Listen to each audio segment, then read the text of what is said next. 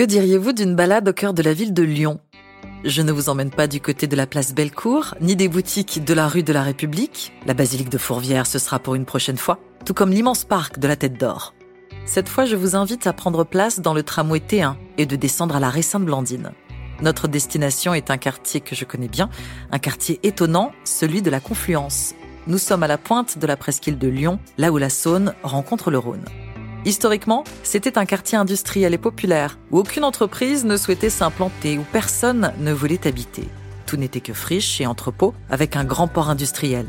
Lorsque ce territoire s'est retrouvé à l'abandon, la municipalité de Lyon a décidé de laisser la ville se déployer, une ville de demain, qui s'articule autour de trois piliers, confort urbain, transition énergétique, bâtiments connectés. Et aujourd'hui, ces bâtiments, plus design les uns que les autres, rivalisent de couleurs. Ils sont bleus, orange, pixelisés, des pelouses s'étendent à leurs pieds où on peut pique-niquer. Les parcs sont parsemés de mares et la promenade sur les quais de Saône, le long des péniches, offre un côté campagne dans la ville. Ce quartier de Lyon Confluence avec des habitations, des commerces et des entreprises est le premier quartier durable français labellisé WWF, l'Organisation mondiale de préservation de l'environnement et il poursuit son développement entre construction, qualité de vie et transition énergétique.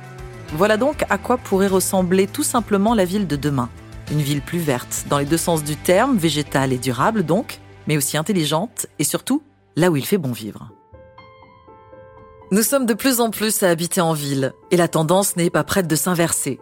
Selon les Nations Unies, en 2050, les villes seront habitées par 6 milliards de personnes, soit presque 70% de la population mondiale, alors qu'elles ne représentent que 2% de la surface de la Terre. Et si on se penche sur les chiffres, il faut noter aussi que les villes consomment près de 80% de l'énergie mondiale et produisent 60% des émissions de gaz à effet de serre. Face à ce développement urbain qui s'accélère, créer demain des villes plus résilientes, plus durables, relève du défi. Pourquoi la ville est un enjeu capital de la transition énergétique? En quoi la transition écologique d'une ville peut apporter une meilleure qualité de vie? Et d'ailleurs, c'est quoi une ville durable? C'est ce que nous allons voir dans cet épisode. Je suis Omblin Roche, bienvenue dans Avant demain, le podcast qui décrypte le futur, en sachant que c'est aujourd'hui que tout se joue.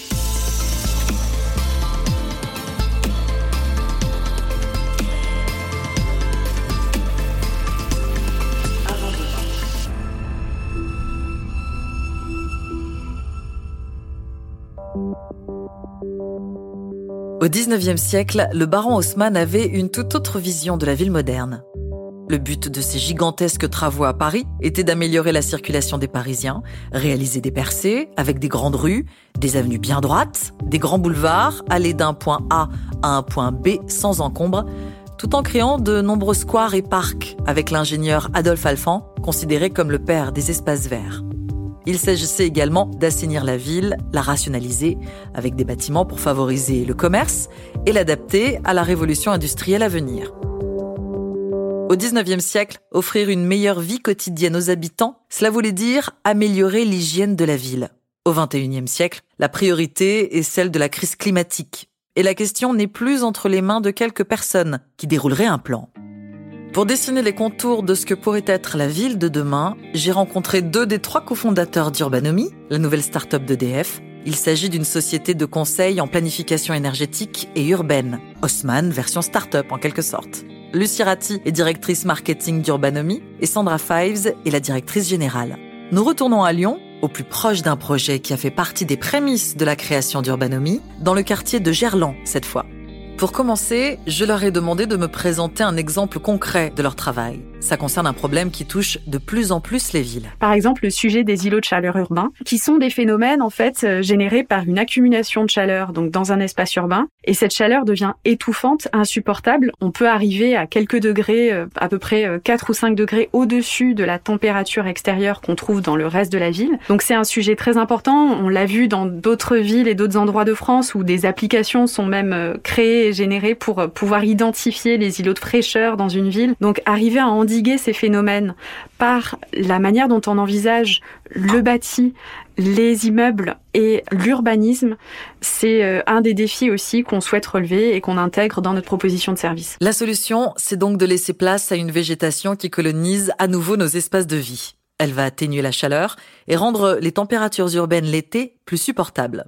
Autre solution, enlever du bitume, ce qui a d'autres intérêts. C'est ce que nous dit Lucie Ratti. La transition écologique au sein d'une ville, c'est aussi parfois déconstruire des choses, changer euh, justement les schémas mentaux qu'on a pu avoir jusqu'ici. On le voit avec l'idée de la reperméabilisation des sols, de supprimer le béton à certains endroits où il y a des arbres justement. Donc on trouve dans certaines villes, ils vont enlever euh, sur certains trottoirs toute la partie béton pour reperméabiliser en fait. Et ça permet aussi d'éviter parfois des inondations, enfin d'éviter ces phénomènes-là. Tout cela est indispensable pour une meilleure qualité de vie. Les périodes de confinement que nous avons connues ont montré l'importance de ces lieux de respiration et d'aération. Mais penser la ville de demain, c'est aller encore plus loin pour rebattre totalement les cartes. Avec le développement des transports en commun et plus tard des voitures individuelles, la ville s'est sectorisée si l'on peut dire. Les quartiers où on travaille sont différents de ceux où on habite, où on va boire des verres ou encore faire du shopping. Face à ce constat, des visions alternatives émergent. Lucie Ratti me parle de cette idée lancée par l'urbaniste Carlos Moreno de la ville du quart d'heure, comprenait une hyper proximité. Des quartiers entièrement conçus pour faire gagner du temps aux habitants, pour réduire également leur impact carbone, habiter, travailler, s'approvisionner, profiter des loisirs en restant à quelques minutes de chez nous. Un concept utopiste pour certains, et pourtant quelques transformations simples peuvent apporter un début de solution est-ce qu'on peut pas optimiser les usages? À savoir, est-ce que une école qui est fermée deux mois l'été, qui est fermée le week-end et qui a une cour de récréation qui est de plus en plus végétalisée, justement, on retrouve justement dans ces îlots de fraîcheur urbain les, cours de récréation des écoles. La question peut se poser de est-ce que finalement, si on l'ouvrait le week-end, si on en créait un accès pour euh, justement ne pas avoir à créer un parc à côté euh, d'un endroit qui finalement pourrait euh, servir pour cela aussi. Et ce faisant, on retrouve aussi cette logique dans les bâtiments où on imagine que euh, des locaux qui pourraient servir de bureau la journée pourraient également accueillir des logements le soir. On le voit sur les parkings avec la rotation. Enfin, il y a énormément de nouveaux modèles aussi à penser.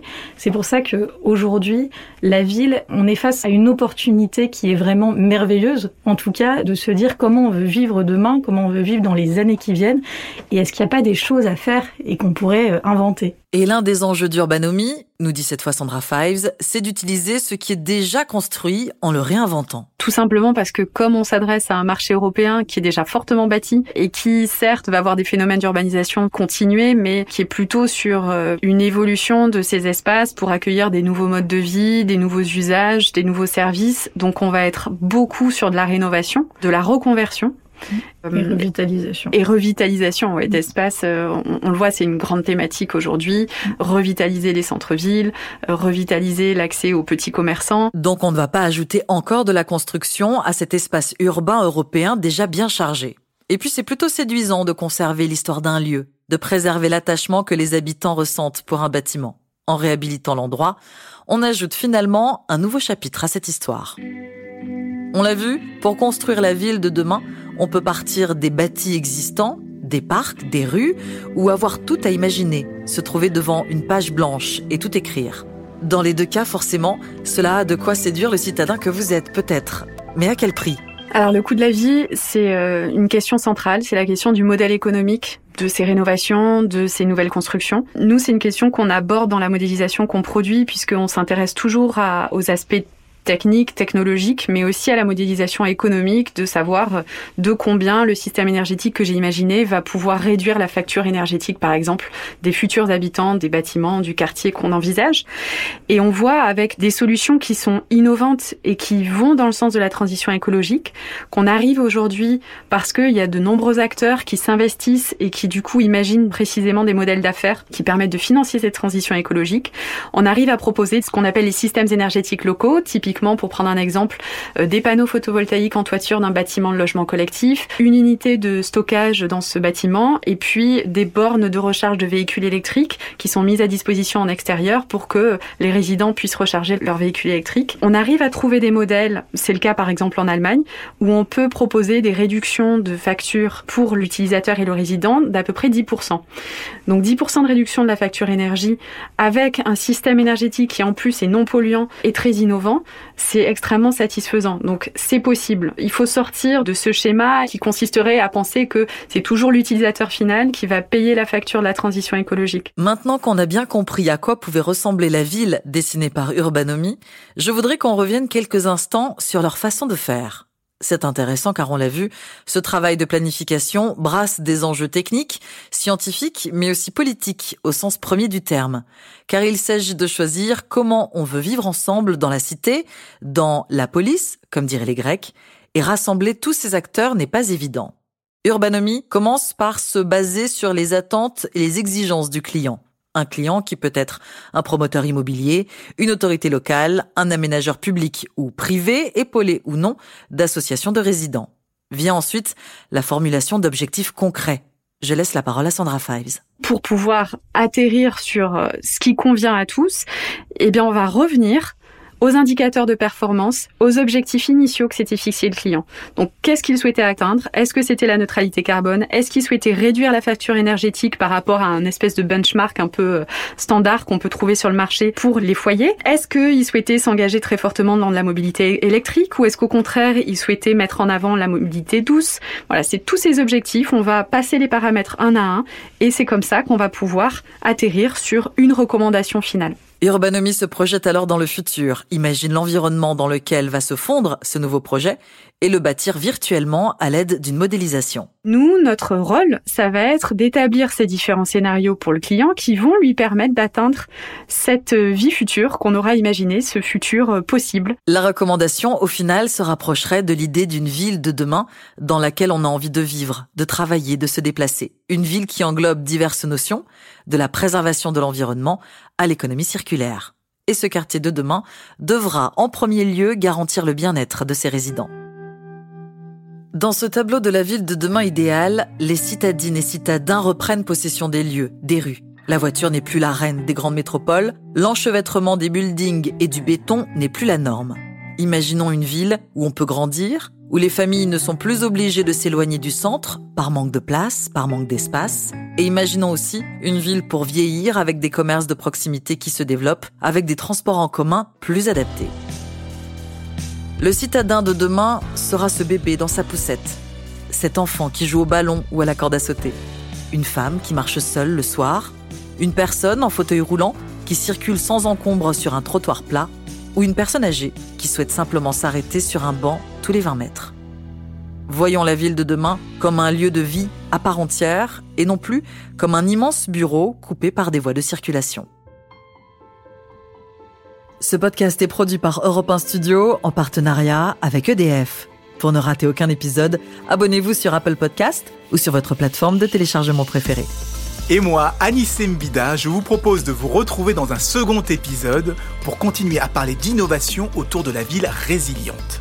En attendant, suivez-nous sur les réseaux sociaux et sur europe1.fr.